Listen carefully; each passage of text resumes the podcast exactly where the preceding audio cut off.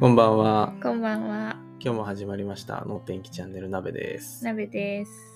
はい、今日のトピックス。はい。何でしょうか？フリーランス酪農について。なるほど。前ちょっと話を聞く機会があって、うんうん。フリーランス農家の人に話を聞くことがあったんですけど、なんかどんなものかわかわかる？フリーランス農家。まあフリーランスって聞いたらね、いろんなとこでどこでもなんかやるって感じで、それで農家がついてるっていうことは、いろんな土地で農家さんとしてってこと？正解。おうん。でもなんか意味わかんなくない？うん。フリーランス農家ってさ、はい？と思った。ちょっと。確かに。農家なのに、うんどこでもっていう意味がわかんないじゃ。うんんうん。ね、説明しましょう、じゃあ。説説明。説明してください。お願いします。ちょっと完全に分かってるわけじゃないけど、うんうん、ちょっと説明しますね。ぼんやりとでもね。ね。はいい、。ろんな農家さんってうん繁忙期があって、うん収穫の時期とか種まきの時期とかうん忙しい時期があると思うんですけどその時期にだけ人が必要みたいな時にそこで働く人うんうんうんが必要なわけですよね。うんそこにこうスポットで入っていくような、うんそういう農家さんがその土地によって時期が違って必要な。うんうんうん。そこをこう転々としていくような働き方をしている人が。要するに自分の土地を持たないんだけど、一年中農家として働いているっていううんフリーランス農家と言われるなるほど。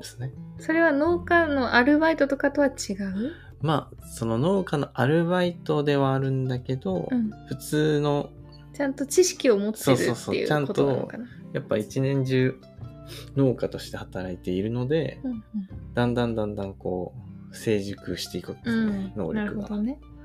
で、毎年同じ、例えば場所に行ったとしたら、うん去年やってるからわかるよねっていう、うんこう、結構レベルアップしていく農家さうんんみたいな、うんうんそういう、ごめんなさい、僕は違うので、あんまり偉そうに語るとあれですけど、はいまあ、そういうイメージですね。なるほど。理解しました。はい、それを踏まえて、フリーランス酪農ってありかなっていう、ちょっなるほど。と考えてみたんですよね。うんうんうんうん。フリーランス酪農って何なんだろうね。フリーランス酪農うん。でも酪農家さんの仕事はわかんないけど、んメインで朝と夜がある？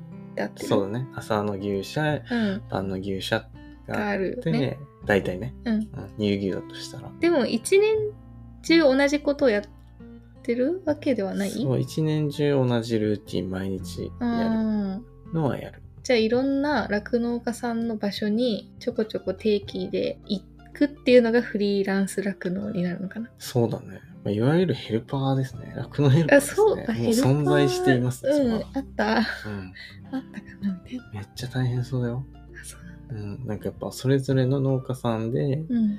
スタイルが違う。確かに。設備も違うし、牛のそのなんか扱い方も違うし、うんみたいな。そういうところが難しいと思う、ねめちゃくちゃ。ご飯あげる、うん。薬をあげるうん。みたいな。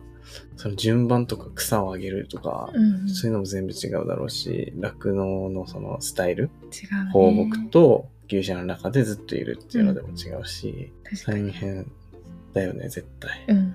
牛舎で仕事する以外に、なんかある。なんか草をなんか刈るじゃないけど、なんかやるとか。夏はうん。その草刈り、うん、冬の間のうん草、っていうか食料をうん、貯めておる。く草を、冬は何やってんだろうね。冬は冬で忙しいっていう気がするー何なんだろう。何かあるんだろうね。うんじゃあ。まあ、今後、うんそれを経験していくわけなんだけど、フリーランス酪農はヘルパーやな。うん。存在してたということで、うん。やってますか小栗さん？合ってますでしょうか？教えて小栗先生はこれ。本当。ねえ。っていうことで、はい。ありました。はい、ありました。逆に他の業界は漁業とか。林業と漁か業、林業。漁業はでもありそうだよね。なんかそのうん耳釣りとか例えばうんうんうんうん。その時期しか。でも耳釣りってなんか他のとこに行って耳釣りやるって聞いたことないけど、まあ、ホタテが盛んな地域だったらあるうん、でも漁業、その耳釣りに関わらず、うん。漁業でうん。いろんな場所でね、人が必要な時期が変われば、うん。それはあり得るよね。ねうんいろんなところに行きながらって。漁業の方があり得るかも。フリーランス。うん、はやっぱ結構一年中忙しい、うん。一日忙しいとか一年中仕事があるから、そうだね。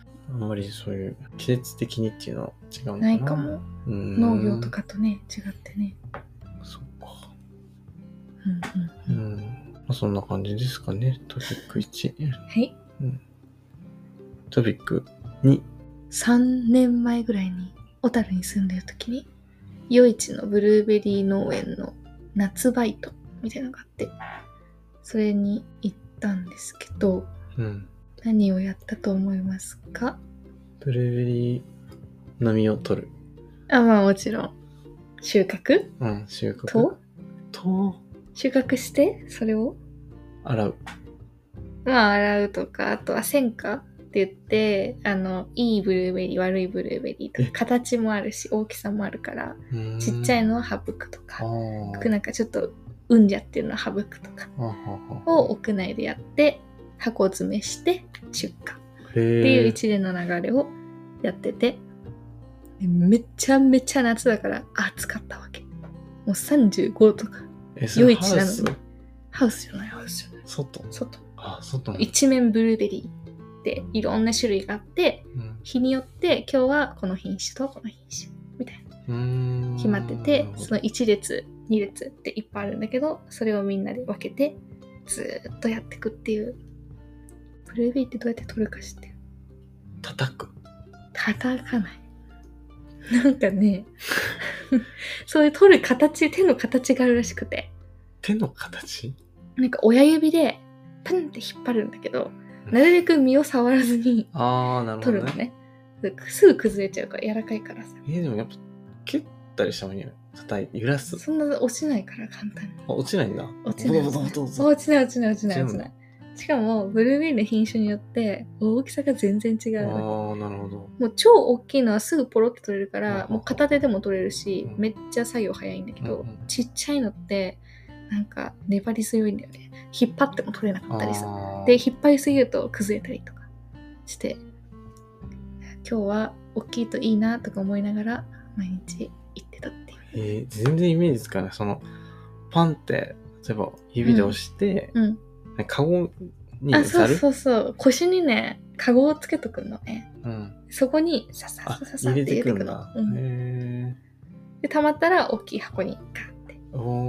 でそれを戦艦のとこに持ってって。うんうんうんってのを一日中やるっていう。うん。へえ。炎天下の中。ブルーベリー畑があるんだ。夜市には何個か有名なの？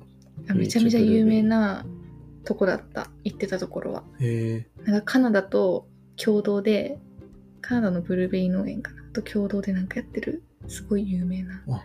めっちゃでかいブルーベリー農園。インターナショナル。そうあインターナショナルね。うーん。結構人はいるの？働いてる人は。外国人のなんだっけなんていうの？ヘルパー？就労？あ、就労士。うん。就労の人なんか外国人。外国人労そう。働労働者の方？う、んうんう、うん。ん。インドネシアとかから来てる子たちがずっとなんかもうブルーベリー農園隣に住んでてあー。20人ぐらいみんなそうそうそういる技能実習生か、ね。技能実習生。がいてもうその子たちはもうプロ。めっちゃ速い。もう取るのがとっとっとっとっともう倍の速さで行く。同じ列から始めてもね。だその子たちが頑張ってたっていうあなるほどおね。話、へえ。結構でも人はじゃあ来るのかな？そのアルバイト困ってないっていうか人手不足ではない。そこのは多分そんなに人手不足って感じはしなかったうーん。なんか毎年絶対来てくれる人がいるみたいで常連さん,、うんうんうんうん普通におじちゃんとかおばちゃんもいるし、へえ。若い高校生とかもいるしめっちゃいるんだ。そうめっちゃいるんだね。夏の7月8月9月だけ限定でがっつりそこでみんなやって、え、それどうやって知ったの？そのアルバイトがあるっていうの。それは一次産業のなんかバイトみたいなのしてみたいなと思って、うんこれねウェブサイトでそういうそういうのを扱ってるサイトがあったんだよね。うん。で、それを見て、そんなになかったんだけど、バイトっていうのは。それこそ正社員募集とか、うんそういうのが多くて、バイトはなかったんだけど、その中で2、3個あって、で、そこに応募して、で、引っかかったとこっていうか。あ、合格したっていうか採用されたみたいな。そうそうそうそうそうそう。バイトないんだな、あんまり。うん、なかった。でも確かにここで、ここにいても、うん。人づてのアルバイトみたいのは結構手伝ってうん。みたいのはあるけど、募集とか出してないもんね。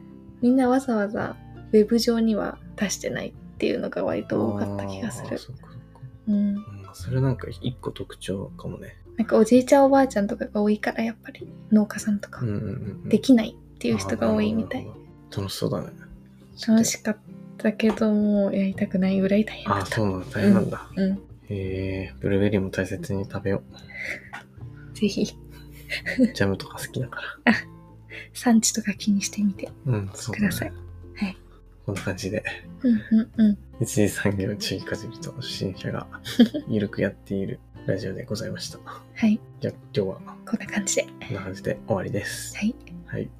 じゃあおやすみ。バイバイ。